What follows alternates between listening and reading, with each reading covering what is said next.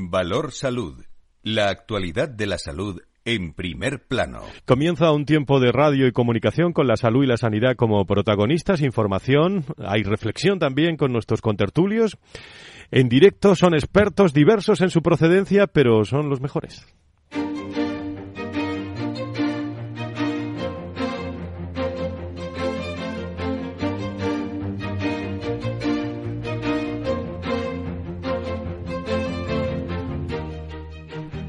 Valor Salud es un espacio de actualidad de la salud con todos sus protagonistas, personas y empresas.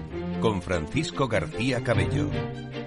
Muy buenos días, ¿cómo están? Bienvenidos a este tiempo de radio de salud, de sanidad, de personas, de empresas en el entorno de la salud y la sanidad. Sigue la atención en eh, la sanidad pública, especialmente, como saben, en la atención eh, primaria. Siguen de conversaciones eh, a que siguen de conversaciones también la Consejería de, Salud de la Comunidad de Madrid. Las últimas horas eh, parece eh, que hay escenas también de, solicitud de firmas de, de AMIC, de, de la primaria, de, de esta asociación de representantes de médicos de la primaria hacia eh, ciertos pacientes eh, que les piden firmar eh, pues todas las manifestaciones públicas que, desarrollan AMIT y, y hay algunos que, que, dicen que sí y otros que dicen que no, pero fíjense ustedes que están directamente relacionados estas quejas con los pacientes directamente en este momento. Hay incluso pacientes, la asociación de pacientes que han dicho que, que, vale ya que no se politice tanto esta, esta tensión que hay entre la atención primaria y la Comunidad de, Madrid y, han pedido también que cesen esas, esas acciones en los centros de salud de, la Comunidad de en algunos centros de salud. De momento, Ayuso, la presidenta se ha reunido esta semana con el presidente del Colegio de Médicos, Manuel Martínez Sellés, esta semana. Eh, ahora les cuento, desde el sindicato AMIT se ve esta acción como una provocación eh, que puede frenar también las negociaciones que continúan sin muchos avances desde el sindicato.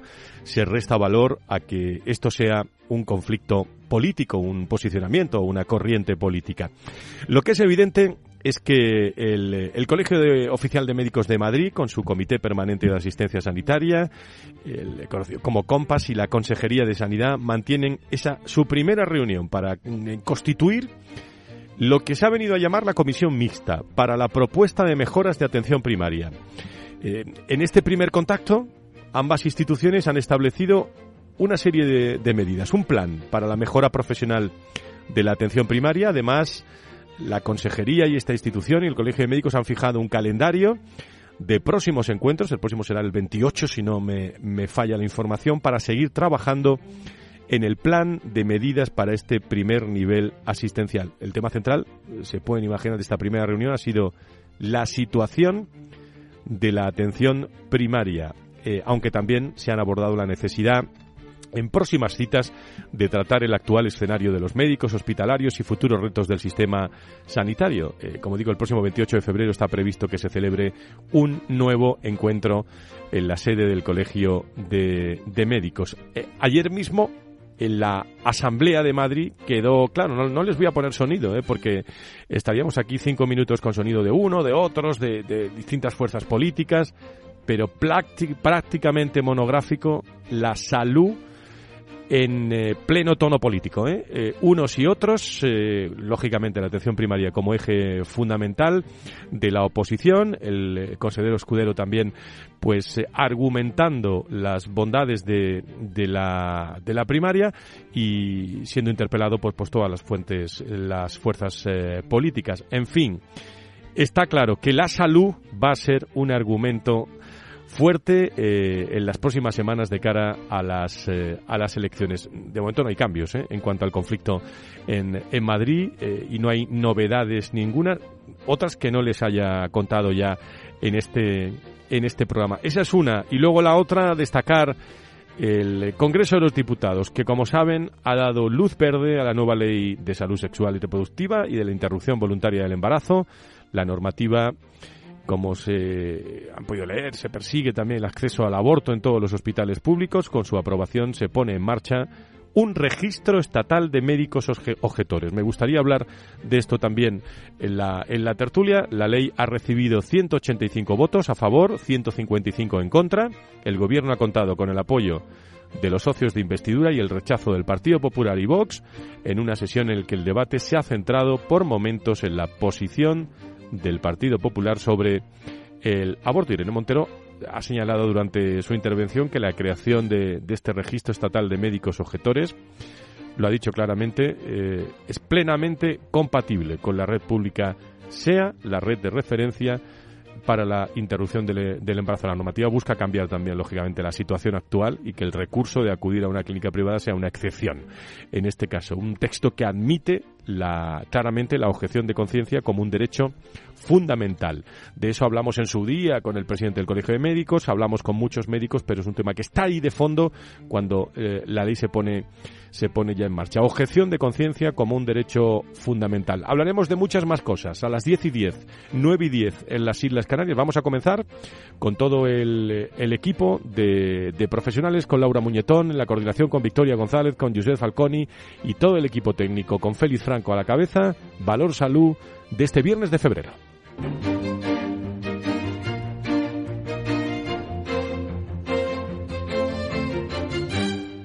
Valor Salud. La actualidad de la salud en primer plano. Tertulia abierta de la mañana del viernes con los temas de salud, estos o lo que quieran nuestros contertulios. Nacho Nieto, experto en políticas sanitarias y es consejero de salud de La Rioja. ¿Cómo estás? Muy buenos días. Buenos días, Fran. Buenos días a todos nuestros oyentes y a nuestros eh, compañeros de, de, programa, ¿no? Que ya están para entrar. Que están ahí, que están ahí. Están ahí. Y, y, bueno, estamos bien, estamos bien. Muy bien, muy bien. Pues eh, Luis Mendicuti, eh, secretario general de la Patronal de la Salud Privada en, en España. Don Luis, muy buenos días, bienvenido. Buenos días, Fran. Muchísimas. encantado de, conectarme hoy eh, a distancia y, una pena no poder estar presencialmente con vosotros. Gracias por estar con nosotros. Eh, conectamos con el doctor Mugarza, Fernando Mugarza, director de desarrollo del IDIS. Eh, querido Fernando, ¿cómo estás? Muy buenos días, bienvenido. Muy buenos días, muy buenos días a todos. Un placer, como siempre, estar con vosotros. Bueno, pues empieza al revés de todos los de todos los viernes. ¿Qué me cuentan ustedes? ¿Qué se han enterado por ahí del mundo de la salud y la sanidad? Porque lo que hay los temas que hay en, en portada, la asamblea, pues eh, peleándose todos allí por el tema de la salud, eh, la politización, el conflicto continúa, está la ley del aborto, en fin, ¿por dónde quieren empezar ustedes de, con estos o otros temas? Quien quiera. Bueno, pues, Fernando. Si, si queréis, eh, eh, empiezo yo. Bueno, eh, por supuesto, los temas que has tocado, Fran, en, la introducción, pues son absolutamente de actualidad y candentes, ¿no? Pero también, también hay otros, ¿no? Hay otros que, que, además yo creo que impactan directamente en la salud de los ciudadanos, de todos nosotros, ¿no? Que es el tema del acceso, ¿no? El tema de, de las esperas, ¿no? Porque entre tanto y, en cuanto ocurren todas estas cosas que estamos viendo en los medios de comunicación, ¿no? Pues eh, los pacientes seguimos esperando, ¿no? Seguimos esperando y además con unas, unas listas de espera que ya en, las comunidades autónomas pues pues son francamente o están francamente abultadas, ¿no? Listas de espera que afectan no solamente ya lo que es eh, las consultas de de, al especialista o, las intervenciones quirúrgicas, sino que están afectando ya de una forma muy importante también a la atención primaria, ¿no? Que en definitiva es la puerta de entrada al sistema, ¿no? Y todo esto, pues, eh, ¿cuál es la traducción? Bueno, pues la, la traducción es, es un poco no un poco, sino mucho de incertidumbre, ¿no? De intranquilidad, y lo digo ya desde un punto de vista también personal, porque al fin y al cabo, pues pacientes somos todos, ¿no? De, de, de, bueno, de a ver cómo se soluciona, no los aspectos puntuales que también, sino específicamente cómo se solucionan los, los graves problemas que tiene en este momento el sistema sanitario público nuestro, ¿no? Eh, y sobre todo viendo con, con un poco de, de, no sé, de estupor, ¿no? La sensación esa de que, de que no se utilizan todos los recursos disponibles de, una forma eh, al ciento por ciento, ¿no? Y me estoy refiriendo específicamente a esa colaboración público-privada que es fundamental. Nosotros desde la Fundación IDIS y desde, y desde la patronal, desde ASPE, ahí está Luis para corroborarlo, estamos constantemente pues lanzando el mensaje de que la sanidad privada es, es un colaborador nato y neto ¿no? de la, sanidad eh, pública. Nosotros queremos una sanidad pública fuerte, potente, robusta, sólida, bien, bien, bien gobernada por supuesto, como decía antes, eficiente, pero que se pueda apoyar una sanidad privada que también tiene, bueno, que tiene parámetros de excelencia, ¿no? Y a partir de ahí tenemos que tener todos la vista puesta en el, en el paciente. El paciente debe ser no solamente el centro, sino el protagonista, y por lo tanto todas nuestras actuaciones deben estar, deben estar dirigidas hacia él. Por lo tanto, la utilización de todos los recursos disponibles en este momento es fundamental. Luis. Sí, bueno, yo coincido con el doctor Mugarza. Yo creo que estamos en un momento eh, de los más delicados de la historia de nuestro sistema sanitario. Ahí están las listas de espera, unas listas de espera nunca vistas eh, antes. Y, y, luego también observamos cómo los profesionales pues pues están lanzando mensajes de, de auxilio, digamos, ¿no? En todos los ámbitos, eh, público, privado, ¿no? Y están, y, y están mostrando una, una contrariedad muy, muy importante. Sin embargo, nosotros estamos distraídos en otras cosas y, se está viendo cómo, y esto ya es la, la última novedad, cómo las, las distintas comunidades autónomas están sacando pecho, por ejemplo, últimamente en los últimos días, de, de concertar poco, de contratar poco con las empresas privadas, de colaborar eh, la justa medida ¿no? con empresas privadas. Y está el caso de Aragón, ¿no? que salió ayer y, y la Fundación IRIS salió públicamente ¿no? denunciando esta situación, salió vanagloriándose de que, de que habían defendido eh, la, el gasto en conciertos, en colaboración público-privada, pese a que es una de las de las de las comunidades autónomas y esto no lo dicen eh, que tienen una mayor lista de espera ¿no? entonces como decía antes yo creo que estamos distraídos y nos estamos enfocando en el, en el verdadero problema que tenemos actualmente y en la situación de los pacientes que como decía el doctor Mogarza pues es muy preocupante y hablamos por todos no por, incluso por nosotros. Eh, eh, tenemos que poder acceder a la, a la asistencia sanitaria y nos tienen que y nos lo tienen que garantizar y no distraerse en otras cosas Nacho. Eh, es verdad, es verdad todo lo que habéis dicho, ¿eh? pero eh, hay una cuestión que en este momento es muy importante, porque fíjate, has nombrado Aragón. Eh, detrás de todas estas actuaciones hay eh, claras consignas políticas, como lo hay en la huelga de Madrid, en la de Galicia y en la de otras eh, comunidades donde existe conflicto, aunque pueda aparecer y aunque y aunque salga menos. Pero es que en esas en esas circunstancias es muy difícil tomar y hacer determinadas medidas que puedan resolver el problema, porque se haga lo que se haga, va a tener en este momento un mal resultado y una mala lectura. El, otro, otro ejemplo, ¿no? Para no hablar de Madrid o de las cosas que hablamos siempre. Eh, el, parte del problema parte, no sé si todo, pero buena parte y donde nace el problema que el otro día surge en Andalucía eh, de si se iban a concertar o no consultas de atención primaria, parece que es porque están haciendo la tarifa de servicios a terceros, eh, una norma que tienen todas las comunidades autónomas, que actualizan o no según las circunstancias, donde están eh, el, el, precio que se cobra por cualquier servicio que pueda realizar el, servicio de salud, el sistema sanitario, cuando el responsable del pago de esa asistencia es un tercero, una compañía de seguros, una, en fin, quien sea, ¿no? Y, y, en todos los sitios que yo conozca, y conozco algunas de muy antiguo, la consulta de atención primaria está incluida en esa, en esa tarifa de precios y puestos. Y eso no quiere decir que se va a privatizar nada, sino que eh, si la atención primaria tiene que atender un día a una persona que haya un tercero responsable al pago de esa asistencia, se fija el precio igual que si le tuviesen que operar de una fractura de tibia en esas circunstancias es difícil eh, decir, bueno, ¿por qué no se hace más colaboración? ¿Por qué no hay? Pues bueno, estamos viendo lo que está pasando cada día y en cada momento. Es muy difícil y nos está dando una, una contestación. No digo ya contundente, sino ni siquiera una constitución. A veces las que, las que se dan es un poco de, parece que estamos bailando todos el agua, ¿no? La pública, la privada, que sí, que no. Hay que ser todos uno, pero no lo somos, en fin. No, no, es, eh, la, estáis siendo muy explícitos los tres eh, esta mañana. ¿eh? ¿Me permites, Fran? Eh, en base a lo que estaba diciendo ahora Nacho y lo que ha comentado Luis, ¿no? Me viene, bueno, me, me, viene que ni al pelo el tema de la politización, ¿no? Porque la verdad es que es un tema que venimos arrastrando ya desde hace tiempo en la politización en la sanidad, me refiero, ¿no? No la política, sino la politización en la sanidad, ¿no? Y en este, en este año que tenemos por delante, si estamos en febrero y estamos ya, quiero decir, escuchando y viendo todo lo que está pasando, la pregunta es qué es lo que va a ocurrir a lo largo de, de este año, que es un año eminentemente electoral Y no solamente eso, sino que además asumimos la presidencia de la Unión Europea, según tengo entendido, a partir del día 1 de julio. Y, entre todas y con esas, yo vuelvo otra vez a lo de siempre. El paciente, ¿dónde quedamos? Porque, quiero decir, aquí hay muchos dimes, hay muchos diretes, hay muchas, eh, hay muchas confrontaciones de opiniones, pero ¿y el paciente que sigue esperando dónde está? ¿no? Porque yo recuerdo, por ejemplo, la, ley de garantías de tiempos máximos de espera y, sin embargo, estoy viendo, estoy, viendo, como bien decía Luis, salimos ayer de la Fundación IDIS con el tema de Aragón, pero podían haber sido otras comunidades autónomas, con eh, cifras y datos de espera muy, muy, muy abultados. Y, encima, pues, eh, de alguna forma, alardeando de esa, eh, de esa disminución en los conciertos entre la sanidad pública y la sanidad privada. Pero mi pregunta sigue siendo la misma. ¿Y el paciente dónde está? ¿Y el paciente que está esperando?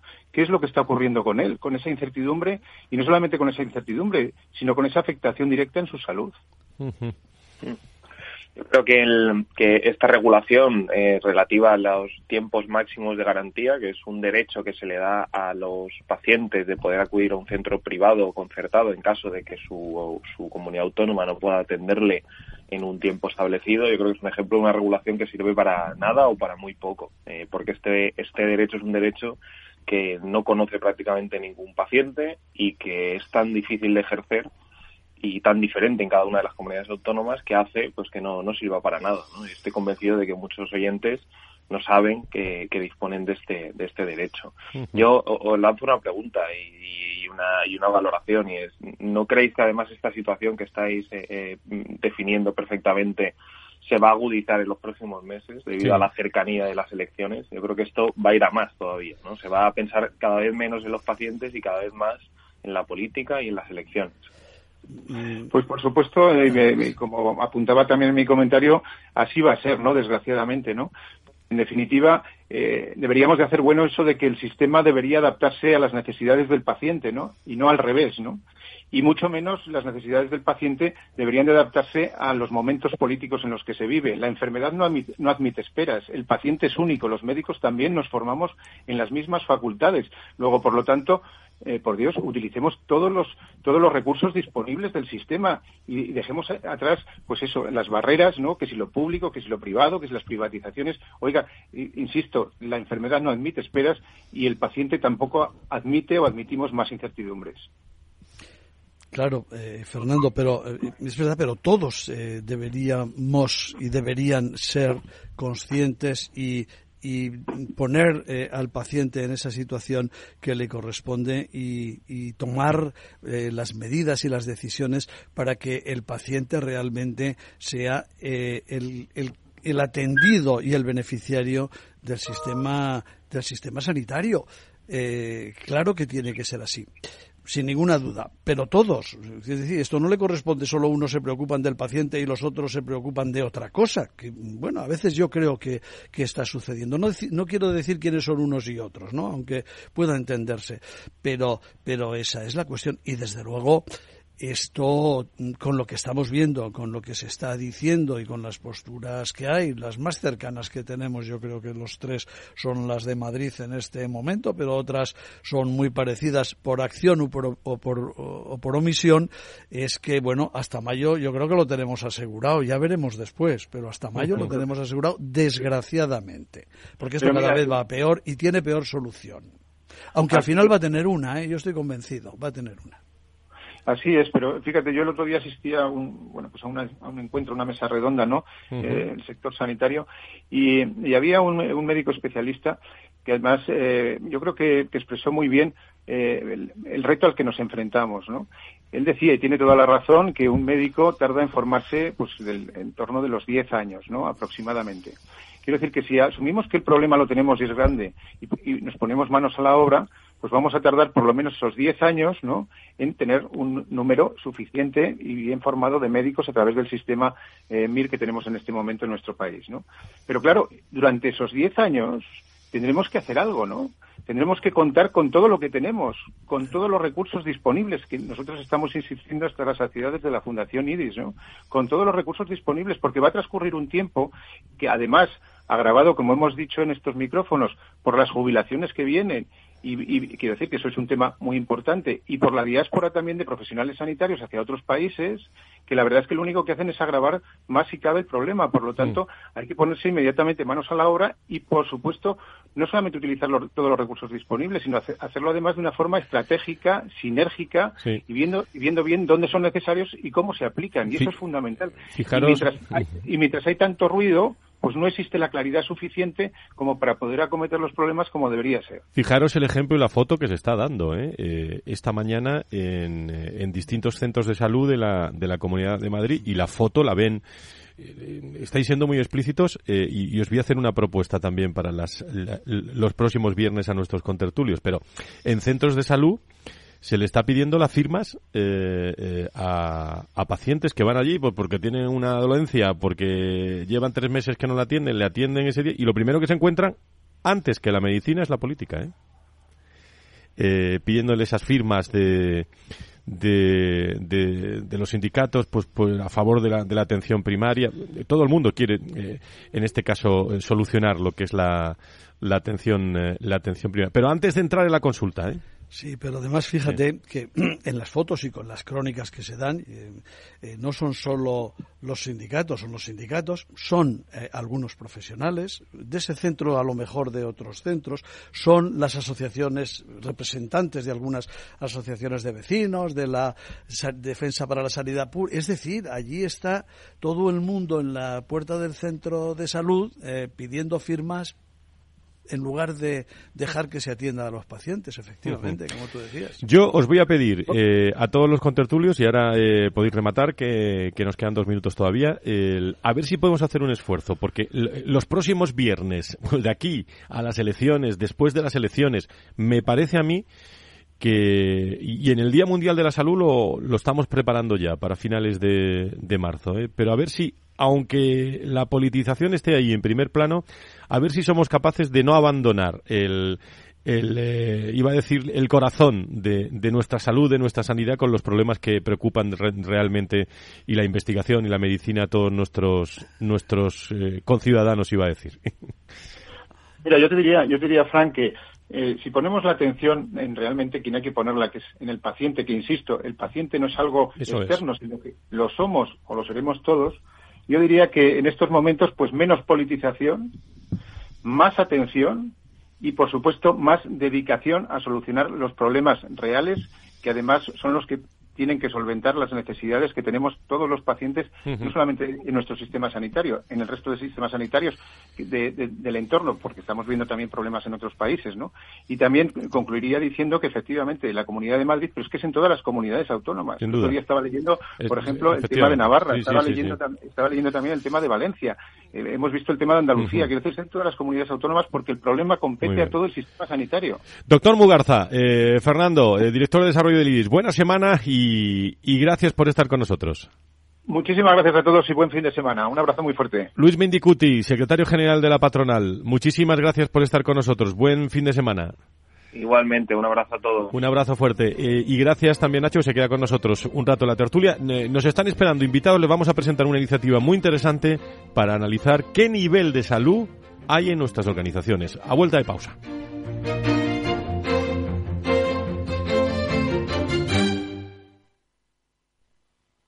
Hey, asistente, ¿cuál es el mejor fondo de inversión del año? Hay aproximadamente 54 millones de resultados. ¿Quieres que los lea? Uf, mejor que no. Puedes seguir buscando entre millones de contenidos, pero un asesoramiento de calidad solo te lo dará un especialista. En Renta 4 te ofrecemos un servicio de asesoramiento gratuito siempre que lo necesites. Entra en r4.com y descubre cómo te podemos ayudar. Renta 4 Banco. ¿Quieres más?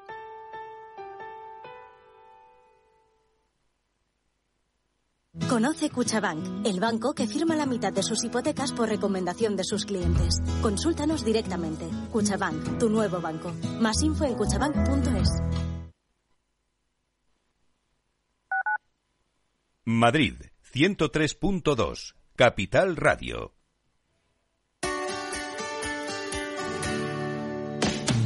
Humanos en la Oficina, el programa más divertido y de mayor influencia en el mundo de las organizaciones, con el presentador de mayor audiencia en el mundo del capital humano y speaker internacional Miguel Ángel Pérez Laguna. todos los viernes a la una de la tarde en Capital Radio. Si quieres entender mejor todo lo que rodea a nuestro sector alimentario, tienes una cita en La Trilla. Un gran equipo de especialistas te acercará a la actualidad económica y política desde el campo hasta la mesa. Conocerás sus principales innovaciones sin olvidar las producciones más tradicionales.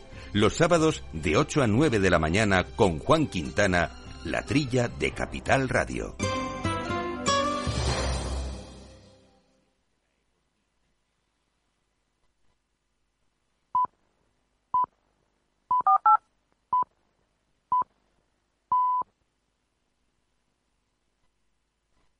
Capital Radio, la genuina radio económica.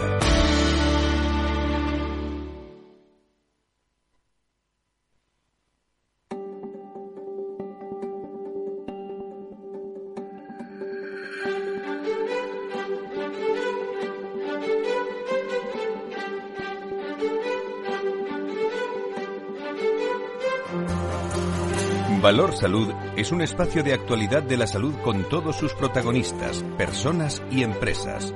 Con Francisco García Cabello. Estamos en directo los viernes diez y media, nueve y media en las Islas Canarias. Tertulia de alto contenido, la de nuestros contertulios, con Luis Mendicuti, con Fernando Mugarza, con Nacho Nieto. Vamos a analizar el nivel de salud que tienen nuestras organizaciones.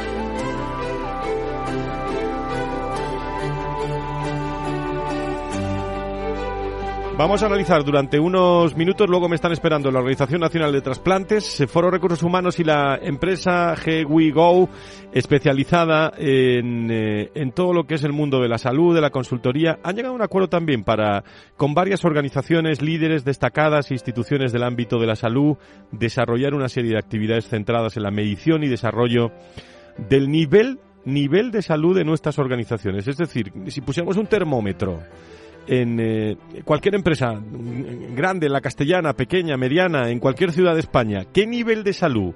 Bueno, pues él ha venido a llamar Ruta 247, va a abordar las principales problemáticas a las que se enfrenta el ámbito de la salud y el bienestar de nuestras organizaciones, fomentando pues rutas personalizadas para cada empresa. Un, una, unos contenidos, un desarrollo que se va a presentar el próximo día 16 en la capital de España, en la Fundación Plon, en, en entorno del Club People HR. Creo que tenemos en línea a eh, Gonzalo Cámara, cofundador y CEO de GWeGo. ¿Lo he dicho bien, Gonzalo, o me tenéis que corregir en el nombre hoy? Muy bien, bueno, HeWeGo. HeWeGo, pues ya está. encantado de estar contigo. Nos iremos acostumbrando. Con tertulios y tus oyentes. Muchísimas gracias. Bueno, eh, eh, ¿qué nivel de, salud tienen nuestras empresas, Gonzalo, en tu opinión? Pues eh, eh, ahí e, esa es una buena pregunta porque muchas veces ese dato no se conoce exactamente. Hay, hay como una parte en sombra sobre la salud de, las, en las organizaciones y es que mm, muchas veces las organizaciones no tienen una foto real y nítida de cómo es la salud de las personas eh, que forman parte de estas organizaciones. Por un lado tenemos eh, los datos del absentismo, que son datos que cualquier empresa puede conocer, pero luego hay una gran parte de problemas de salud que, afectan a los trabajadores, eh, que afectan en su día a día, pero que no conllevan faltar a trabajar, con lo cual la empresa no tiene conocimiento de esos problemas ni sabe cuantificar realmente cómo, cómo afecta esos problemas de salud tanto a las personas como a las organizaciones. Entonces, hay, hay una parte conocida, que es el absentismo, que bueno, ahora afortunadamente está eh, empezando a bajar un poquito el absentismo, que tenemos pues un millón doscientas mil personas que, que no acuden a trabajar cada día, que es, es eh, una cifra muy alta. Pero realmente el absentismo eh, pues eso, estamos hablando de un 5 y pico por ciento de media en España, pero tenemos un 95 por ciento de personas que sí van a trabajar, pero no podemos asumir que ese 95 por ciento restante lo hace a pleno rendimiento, en plenas condiciones y con una salud impoluta. Entonces ahí también hay que poner el foco, ¿no? Que cuál es realmente la salud de esas personas, eh, cómo se podría mejorar y, y si abordamos eh, ese problema, vamos a mejorar la salud de esas personas y vamos a mejorar también la salud, vamos a decir, de las organizaciones. ¿Qué pretende este qué pretende este programa que se va a poner en marcha el, el día 16 en Madrid, que se va a presentar en Madrid? Ruta 247, ¿qué es la Ruta 247? Explicada por ti, claro, Gonzalo. sí, pues mira, la Ruta 247 al final se trata de mapear la salud en las organizaciones y, y la salud en las organizaciones viene, tiene un punto de partida muy claro que es el puesto de trabajo. Al final, el puesto de trabajo es algo que condiciona eh, la vida de cada uno de nosotros en función de a qué nos dedicamos. Tenemos unas condiciones de vida. Hay otros factores, por supuesto, ajenos al trabajo, pero por ponerte un ejemplo muy claro, pues eh, una persona que sea tripulante de cabina en una aerolínea tiene una vida muy parecida a, otra persona que se dedica a lo mismo en otra empresa, mucho más parecida que a, una persona que trabaja en una administración de su misma empresa, ¿no? Entonces, el puesto de trabajo eh, condiciona mucho la salud de las personas y nosotros lo que queremos, lo que proponemos es hacer un mapeo de la salud tomando como punto de partida ese puesto de trabajo y ver cuáles son las necesidades y cuáles son eh, los intereses sobre la salud de las personas eh, en función de su puesto de trabajo y en función de sus condicionantes de, vida mm, fuera del trabajo. ¿Y, ahí qué, ¿Y qué claves son fundamentales, Gonzalo, para, para hacer un mapeo y que salga una foto de si una empresa o no, eh, pues, eh, pues no, no iba a decir que es saludable, que eso es otro aspecto, pero si sí está desarrollando bien la salud? Claro, pues mira, ahí por ejemplo es importante medir, medir, eh, tener métricas que nos permitan saber cómo es la salud a, los distintos niveles, en una forma global, ¿no? Medir cómo es la salud a nivel físico, cómo es la salud a nivel emocional, a nivel eh, cardiovascular, etcétera, de, de, los trabajadores. Y eso también, esa medición, si se consigue hacer de una forma global, nos permite identificar qué correlación hay entre esos parámetros y distintos puestos de trabajo, porque muchas veces tiramos de medias y decimos, bueno, aquí la media tal, pero pero se, se trata de buscar también eh, cómo afecta eh, determinadas actividades o determinados puestos de trabajo eh, y determinadas condiciones de trabajo a, según qué parcelas de la salud. No a todos, no todas las personas están sometidas al mismo estrés físico o al mismo estrés emocional, etcétera. y, y cuando se tiene una foto lo más detallada posible, eso permite a las organizaciones poner en marcha eh, medidas que realmente aborden los problemas reales de las organizaciones. El, el, día 16 se va a presentar esta ruta 2, 247 eh, que tendrá mucho que ver también, me imagino, la salud de las organizaciones. Iba a decir por barrios, bueno, por sectores, ¿no? Eh, yo creo que eso va a marcar también mucho la diferencia. Sectores de, de la salud, del transporte, de un montón de aspectos, ¿no?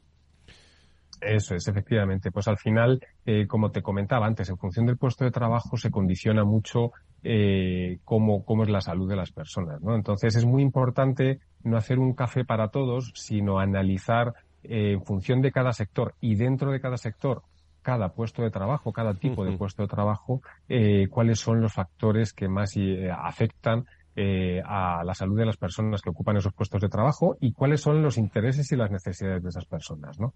Entonces, em, una cosa muy importante y que, hemos observado eh, a, la hora de reunirnos con muchas organizaciones es la falta de engagement muchas veces por parte de los trabajadores, poca adherencia con respecto a todo lo que tenga que ver con la salud proveniente desde, desde la empresa. y, y, en muchas ocasiones eso es porque no le estamos hablando a las personas sobre eh, su realidad, sobre su situación cotidiana, sino que le estamos dando recomendaciones genéricas que puede valer para cualquiera. Y al final, cuando valen para cualquiera, pues entre comillas no vale para nadie, porque me están contando lo de siempre, lo que siempre se escucha, y nuestra experiencia es que cuando a alguien le hablas de cosas muy concretas de su día a día, cosas muy específicas, y te pongo un ejemplo eh, muy concreto. Imagínate un charcutero en un supermercado al que le vamos a explicar cómo utilizar la cortadora de fiambre sin hacerse daño. Esa persona va a prestar atención sí o sí, porque le estás hablando de algo de lo que nadie le ha hablado nunca, posiblemente algo súper específico con lo que se siente identificado y dice, anda, pues aquí me, están hablando a mí, no están mm. diciéndome un consejo que me puede servir a mí y le puede servir a un empleado de banca. Me están hablando de mi realidad. Y a partir de ese engagement, al final, las personas son mucho más eh, abiertas y están mucho más, más, más dispuestas tanto a recibir eh, más información a intentar asimilar cosas en su día a día, como también a dar un feedback, ¿no? De, oye, pues cómo me siento, eh, cuáles son mis problemas, etcétera. Y esa información es muy, muy valiosa para que al final las empresas y los sectores en su conjunto sepan por dónde tienen que tirar para optimizar eh, eh, los recursos que dediquen a, mejorar la salud de, las personas. A mí me parece interesantísimo, eh, por eso estamos potenciando en este caso Ruta 247 que se va a presentar en Madrid el próximo 16 de, de marzo. Te quedas con nosotros un rato, luego Burgueño seguro que te pregunta algo en la tertulia. Gonzalo, Gonzalo Cámara, He We Go, con nosotros como expertos. creo que me están esperando en, la Organización Nacional de Trasplantes. Valor Salud. La actualidad de la salud en primer plano. Lo hemos escuchado, la ministra de Sanidad, Carolina Darias, que agradecía eh, a lo largo de la semana la solidaridad de la sociedad española y reconocía el, el, gran trabajo de los profesionales sanitarios que ha permitido registrar pues 46,3 eh, donantes, 103 trasplantes, eh, tasas cercanas a la prepandemia, donación que eh, de fallecido que ha aumentado un 15%. En fin, le, le, podía dar muchos datos yo, pero quiero escuchar a Beatriz Domínguez Gil, que es directora de la Organización Nacional de Trasplantes, que está en directo con nosotros. Querida Beatriz, ¿cómo estás? Muy buenos días. Hola, muy buenos días. Bueno, pues eh, la felicitación de la ministra sobre unos datos eh, que yo diría que son extraordinarios, ¿no, Beatriz? Eh, así es, quizá el mensaje más importante es el de recuperación. Nos acercamos a, a los niveles de actividad que se registraron justo antes de la pandemia, en el año 2019, cuando alcanzamos el, el máximo histórico de donantes y trasplantes. Eh, pero también es importante incidir en que este volumen de actividad eh, es importante, pero sobre todo las historias que hay detrás, las historias de personas que donan sus órganos, eh, de familias que en el peor momento de sus vidas dicen sí a la donación y la historia de los más de 5.400 pacientes que el año pasado vieron transformada su realidad, sus expectativas de supervivencia y su calidad de vida. Beatriz, eh, hay un hay un, un, dato. ¿Cuáles son los, los, los objetivos que tenéis para este 2023 con eh, iba a decir con, con todos estos datos positivos que, que habrá que mantenerlos, ¿no? La verdad es que siempre tenemos eh, un objetivo cuantitativo de seguir aumentando la disponibilidad de órganos y el número de procedimientos, por cuanto la lista de espera eh, es una lista de espera que persiste, incluso crece como consecuencia de eh, la carga de enfermedades no transmisibles. pero por otro lado, cada vez lo tenemos más complicado porque tenemos también una población longeva eh, nuestros potenciales donantes son personas de edad avanzada o muy avanzada que tienen también su carga de comorbilidad asociada y por lo tanto tenemos cada vez mayor necesidad, pero también cada vez mayor dificultad para aumentar la disponibilidad de órganos. Eh, por eso, en nuestro, nuestro objetivo, que es el de alcanzar 50 donantes por millón de habitantes este año, eh, se sustenta en pilares e iniciativas que se adaptan perfectamente a nuestra realidad. Eh, una de ellas sigue siendo potenciar la donación en asistolia, la donación a partir de personas que fallecen tras una parada cardiorrespiratoria, la colaboración con unidades fuera de UCI, el trasplante de órganos de personas mayores con buenos resultados o de donantes que considerábamos en su día que no podíamos eh, considerar eh, para trasplante, como podía ser el donante COVID, que hemos visto que, salvo para pulmón, podemos trasplantar con seguridad los órganos de estos donantes, o por ejemplo la incorporación eh, de la sanidad privada a la actividad de, donación en nuestro país. La sanidad privada contribuye con el 2,4% de los donantes en los últimos años. Eh, aproximadamente estamos hablando de unos 50 donantes anuales, pero eh, según estudios que hemos efectuado al respecto, una plena incorporación de la sanidad privada podría incrementar casi en un 10% la actividad de donación en nuestro país. Por lo tanto, tenemos trabajo por delante y en ello estamos. Muy bien, eh, por último, Beatriz, eh, ¿cómo se puede llegar a más población? Te pido brevedad, ¿cómo se puede llegar a más población y aumentar también estas, estas donaciones para acabar? Eh, las líneas que hemos mencionado son nuestra estrategia, pero por supuesto seguir incidiendo en, hmm. la necesidad de la ciudadanía y que sepa nuestra sociedad lo que significa donar. y donar significa cambiar la, la, vida de las personas, contribuir a la sostenibilidad del sistema sanitario y además eh, engrandecer de alguna manera el momento de nuestro fallecimiento. Por lo tanto, muchos motivos para que eh, sigamos con, con esa tan elevada contribución de la sociedad española a este programa. Pues ahí están los datos y ahí está el balance también de la Organización Nacional de Trasplantes eh, con la voz de su directora, la directora de, de la ONT, Beatriz Domínguez Gil. Enhorabuena y por esa excelencia también del Programa Nacional de, de, Trasplantes que refleja, amigos y amigas, en altos niveles de actividad registrados en España a lo largo del último año, eh, tras el impacto, hay que mencionarlo, de la pandemia del, del COVID. Quería Beatriz, hasta otra nueva ocasión. Muchísimas gracias. Muchas gracias a ustedes. La salud al alza. Valor salud. Abrimos tertulia de nuevo con eh, de la última franja del programa con Nacho Nito que está con nosotros aquí, experto en políticas sanitarias, es consejero de salud de, de La Rioja. Saludo a Antonio Burgueño, experto, colaborador, Proyecto Venturi. Eh, querido Antonio, ¿cómo estás? Muy buenos días. Buenos días, aquí estamos. Muchísimas gracias. Sigue con de nosotros. Buen, de buen viernes. Eso es. Sigue con nosotros Gonzalo Cámara también, de He We Go. Eh, con nosotros, programa 247 que se presenta en Madrid y enseguida enseguida me voy a, a CaixaBank también que me van a contar una cosa muy interesante sobre emprendedores del mundo de la salud. Antonio, sobre lo que llevamos, ¿algún comentario, alguna alguna reflexión que tú lo escuchas desde el principio del programa? Sí, sí, además iba, iba rascando nuestros datos para aportarlos a, y, da, y, darle la razón a, los contertulios. Vamos a ver, es que la realidad es tozuda y por mucho que se empeñen la, cada vez más, cada, cada, vez más la aportación de la sanidad privada aumenta. De, de, los últimos informes que estamos sacando, Fran, y para que te hagas una idea, uh -huh. eh, la, acti la, actividad pública resuelta en actividad privada en consultas se incrementa del 2010 al 2019 del 9,95% al 11%. Aumenta un poquito más en el 2020. ¿Qué significa esto? Pues que por mucho se empeñen la lo que resuelve la actividad privada en el marco público, además de la suya, cada vez es mayor. Y eso, los datos son tozudos, ¿no? Uh -huh. ¿Qué te parece esto que estamos hablando hoy con, con Gonzalo también del, de la salud de nuestras organizaciones? Que tú eres muy sensible a todo eso, Antonio.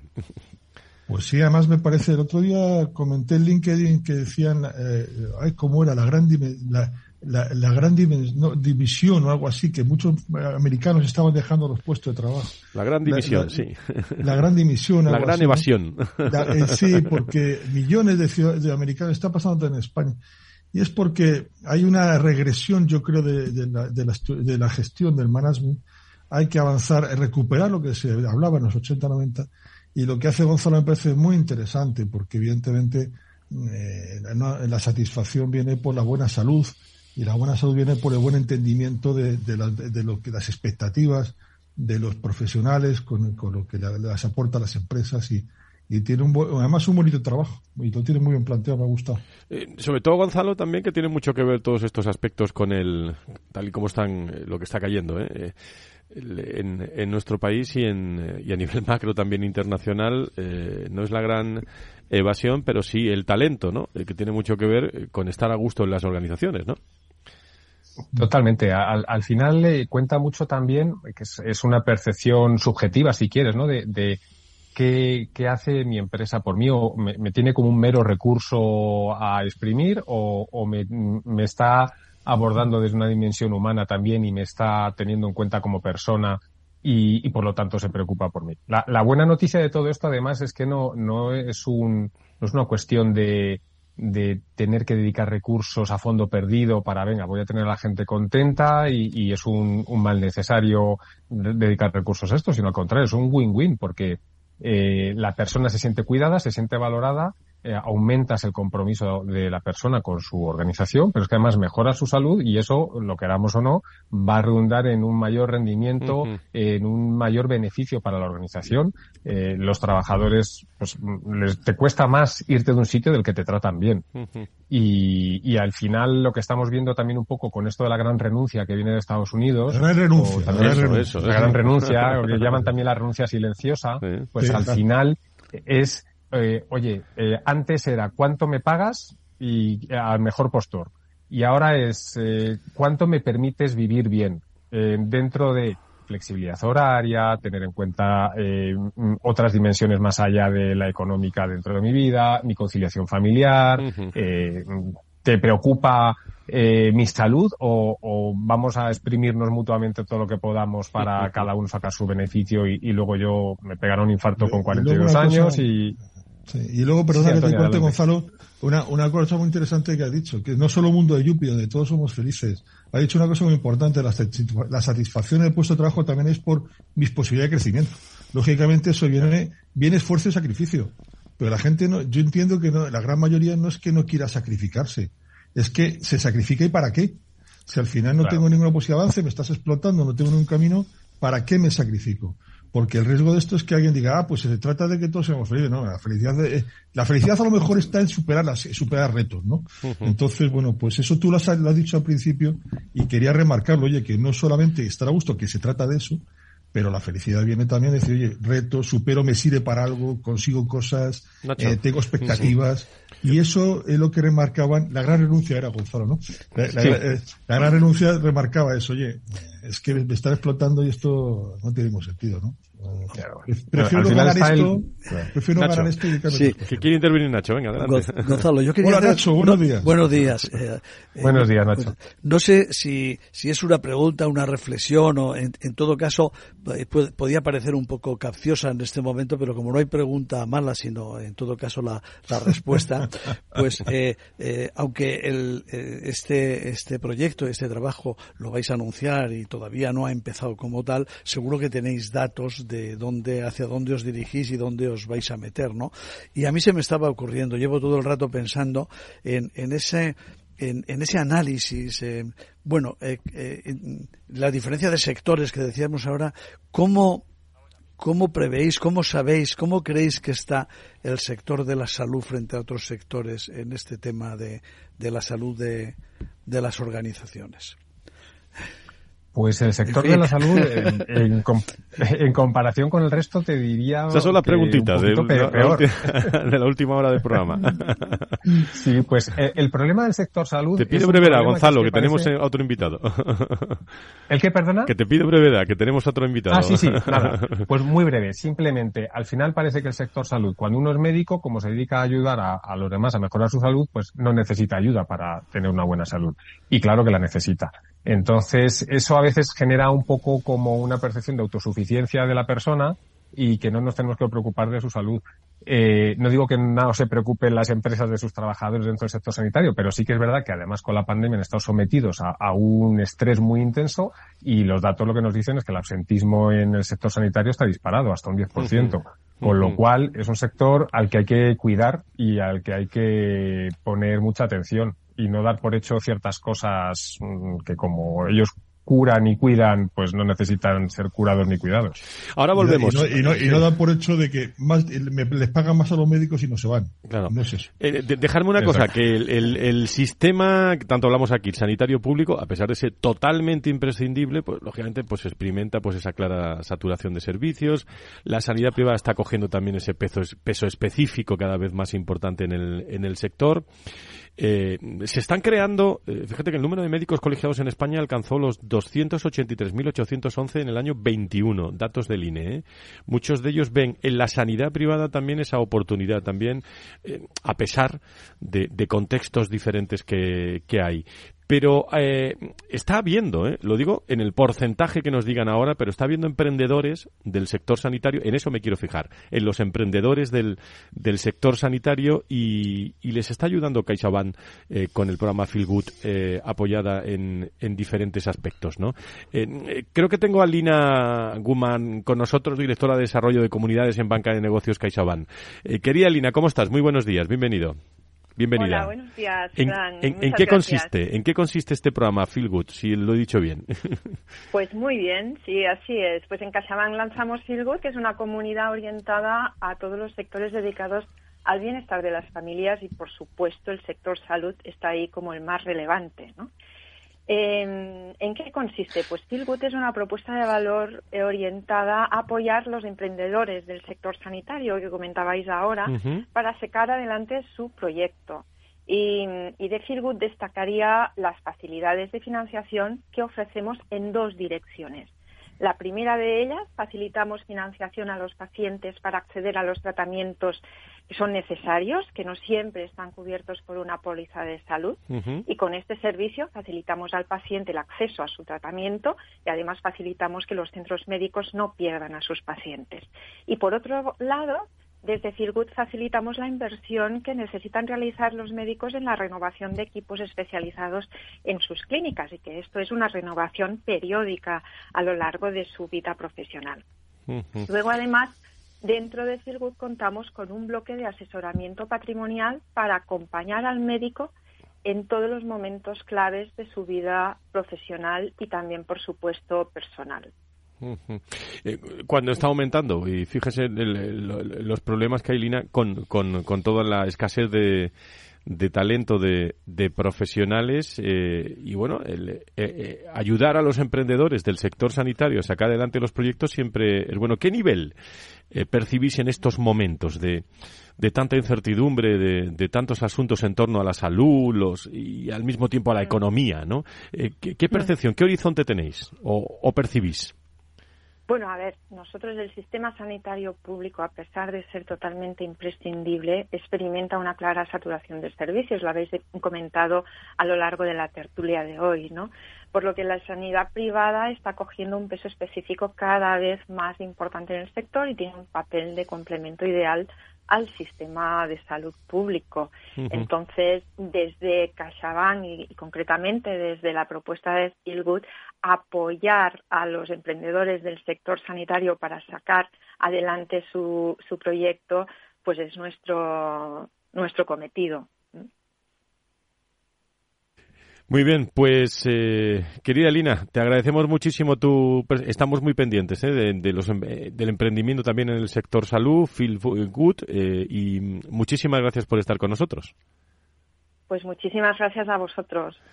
Seguiremos un abrazo. Un abrazo. Seguiremos pendientes. La directora de Desarrollo de Comunidades en Banca de Negocios CaixaBank eh, hoy hoy con nosotros. Eh, Gonzalo, Nacho eh, mm, y Antonio, ¿algo más que, que, añadir? ¿Cuándo es la, la presentación? Me lo, me lo tenéis que recordar vosotros. Eh, Gonzalo, ¿cuándo es la presentación de, de el 247, eh, de la ruta 247 en Madrid? Es el, el, día 16 de marzo eh, en la Fundación Pons, en la calle Serrano, eh, a las nueve y media de la mañana. Muy bien, pues ahí tendremos la, la ocasión de, de reflexionar con, con directivos de, de, de, organizaciones. El, Antonio, ¿algo más que añadir? Nacho, recta final. Nada, aquí un placer y que, y que a vuestra disposición siempre. Un placer. El tema que lleva Gonzalo me parece muy interesante y le deseamos los mayores éxitos en la, en la andadura esta. Muy bien. Muchas gracias, Antonio. Eh, querido Nacho, eh, algo que se nos quede en el tintero. Bueno, fíjate si se nos quedan en el tintero cosas, ¿no?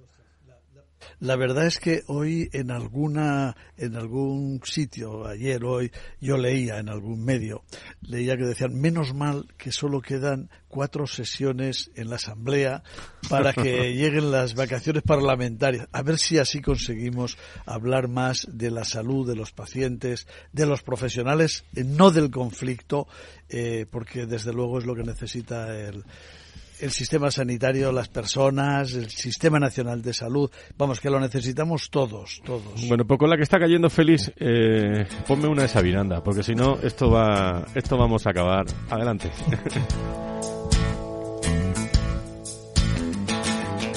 Si lo que quieres es vivir cien años, no pruebes los licores del placer.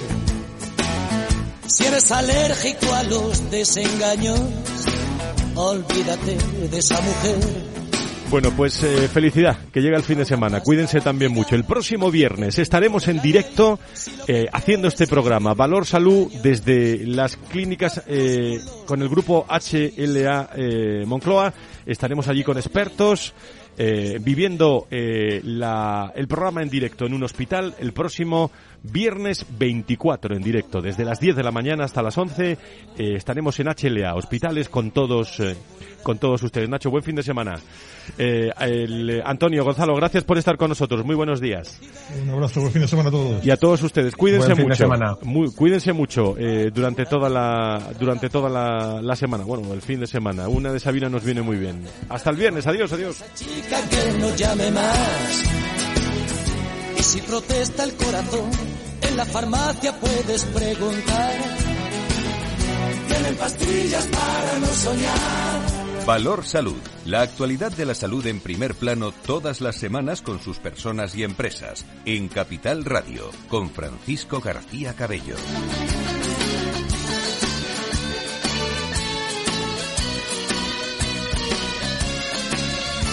Quieres ser Matusalén, vigila tu colesterol.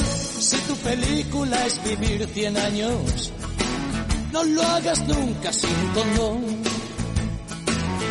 Es peligroso que tu piel desnuda roce otra piel sin esterilizar. Que no se infiltre el virus de la duda en tu cama matrimonial. Y si en tus noches falta sal, para eso está el televisor.